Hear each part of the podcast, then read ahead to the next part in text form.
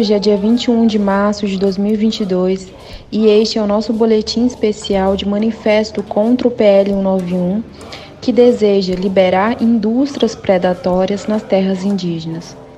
Meu nome é Mayalpa Impunu Paiacan Caiapó e eu vou compartilhar com vocês a posição do meu povo sobre o PL 191 e toda iniciativa que deseje usurpar as nossas terras e riquezas. A relação Mebengocré com a terra é muito diferente do Cubem. Ela não é propriedade privada, é nossa, marcada pelos caminhos dos nossos ancestrais em lugares nomeados e significativos. Mas para nossa relação com a sociedade nacional e com a expansão do capitalismo em nossos territórios, devemos exigir os nossos direitos territoriais e a demarcação garantida na Constituição Federal de 1988. Queremos expressar nossa mais rotunda recusa diante de atividades produtivas predatórias que queiram destruir e poluir a nossa floresta.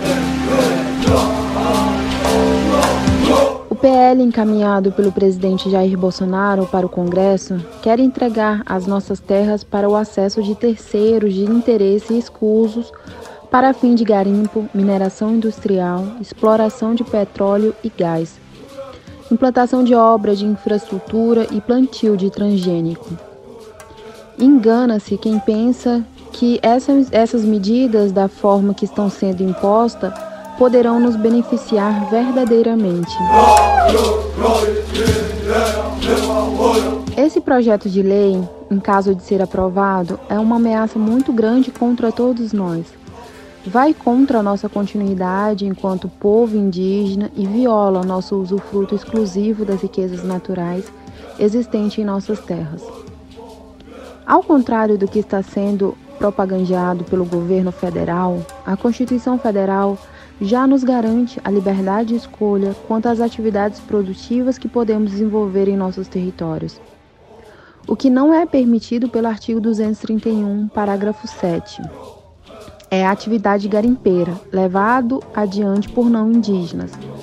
Até mesmo porque é uma atividade predatória, poluidora, que contamina nossos rios, compromete a nossa qualidade de vida e a maior parte do lucro decorrente dessas atividades não beneficia realmente as comunidades indígenas impactadas. Por outro lado, a atividade garimpeira não requer regulamentação porque ela já é ilegal e inconstitucional. O governo afirma que vamos ter um espaço privilegiado, mas entrega um projeto de lei que já começou errado ao não ter nos consultados e incluir vários artigos que, que ferem os nossos direitos e entregam de bandeja nossas riquezas para as grandes empresas. Os defensores do PL 91 de 2020 estão chegando, causando tumulto, desinformação, divisões e conflitos nas nossas comunidades, aproveitando-se das vulnerabilidades das nossas relações com o mundo não indígena, que muitas vezes nos deixam em situação de grande desigualdade socioeconômica. Não são poucas as situações em que os nossos relacionamentos com o Fubem, o homem branco, nos deixam numa posição subalterna. É justo e amplo o nosso desejo de construir relações interétnicas equitativas e interagir com outros povos como iguais, ter acesso à riqueza, tecnologia, bens de consumo, acesso a serviços e políticas públicas, tal como saúde e educação, melhorar a nossa qualidade de vida. Todas essas são as necessidades compartilhadas por todos nós, povo Membengocré Caiapó, que precisam ser atendidas com urgência e pela qual todos nós estamos lutando sempre. Não somos e não queremos ser inferiores a ninguém. Queremos respeito. E já conquistamos o direito de ser respeitados com as nossas diferenças. A fase da política indigenista em que se pretendia integrar os indígenas sem respeitar seu modo de ser, sua cultura, é ultrapassada. Integração para nós no passado foi sinônimo de morte. Nossos avós sabem muito bem disso. Nós não abrimos mão de decidir o que queremos ser e não ficaremos reféns daqueles que querem se apropriar pela força de nossas riquezas. O governo deveria estar cumprindo com o seu verdadeiro papel, e tomando medidas para que pessoas alheias ao nosso povo tirem proveito dos nossos costumes ou do desconhecimento que alguns de nossos parentes têm das leis para assumir a propriedade, posse ou o uso das terras que nos pertencem.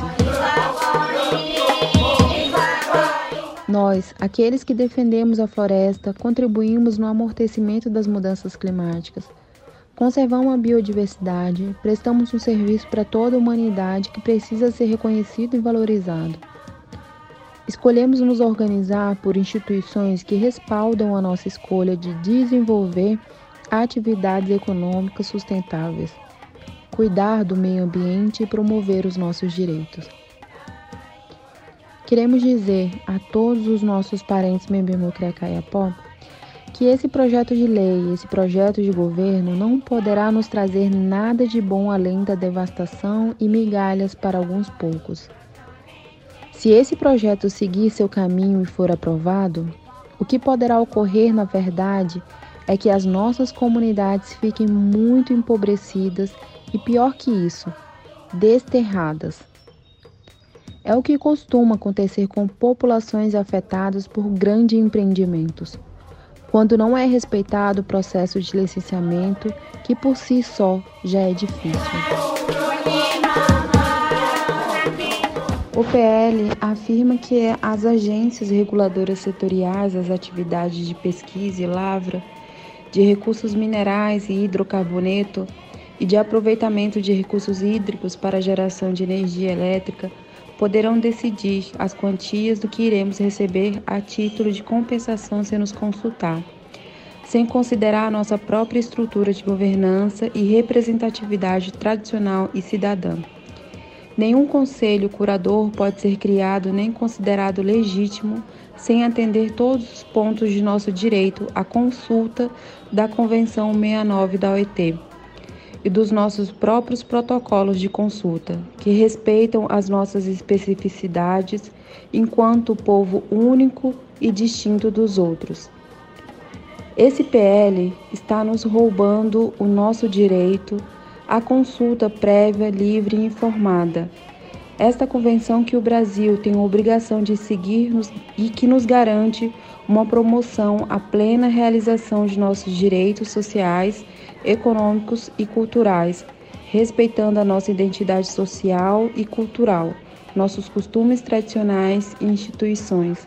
Do mesmo modo, nos garante que a ajuda que recebemos para eliminar quaisquer disparidades socioeconômicas entre nós e os demais membros da sociedade nacional de uma maneira compatível com as nossas aspirações e estilos de vida. As consultas têm que ser conduzidas de boa fé, de maneira adequada às nossas circunstâncias, no sentido que seja alcançado o consentimento em torno das medidas propostas. Nós definimos as nossas próprias prioridades nos processos de desenvolvimento que afetam a nossa vida, crença, instituição, bem-estar espiritual e as terras que ocupamos. Somos nós que devemos controlar o nosso próprio desenvolvimento econômico, social e cultural. Também devemos participar da formulação de implementação e avaliação de nossos planos e programas de desenvolvimento que nos afetam. Não podemos deixar de ser protagonista na realização de todos os estudos que avaliam o impacto social, espiritual, cultural e ambiental de quaisquer atividades planejadas sobre nosso território.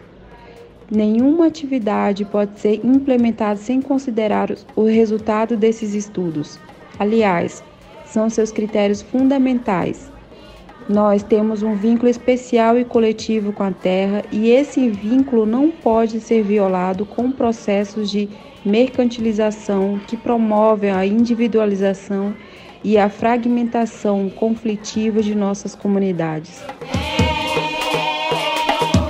Está escrito nesse projeto que aquelas comunidades que não se manifestarem ou aquelas que forem contra as atividades de mineração industrial, hidrelétricas, exploração de petróleo e gás não serão levadas em consideração, dando prosseguimento a essa exploração.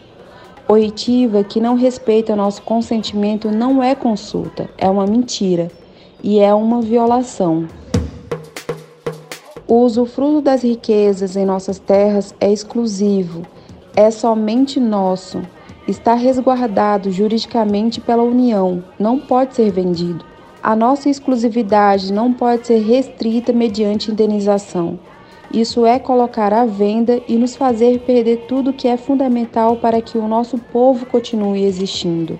A nossa terra é nossa, é inalienável e nosso direito a ela é originário. Isso quer dizer que o nosso direito à terra é anterior à existência desse governo e até mesmo do Estado. É obrigação do Estado garantir e proteger tudo que é fundamental para garantir a continuidade de nossa existência e todos os direitos que são necessários para acolher as novas gerações. O que pode ocorrer é um verdadeiro etnocídio.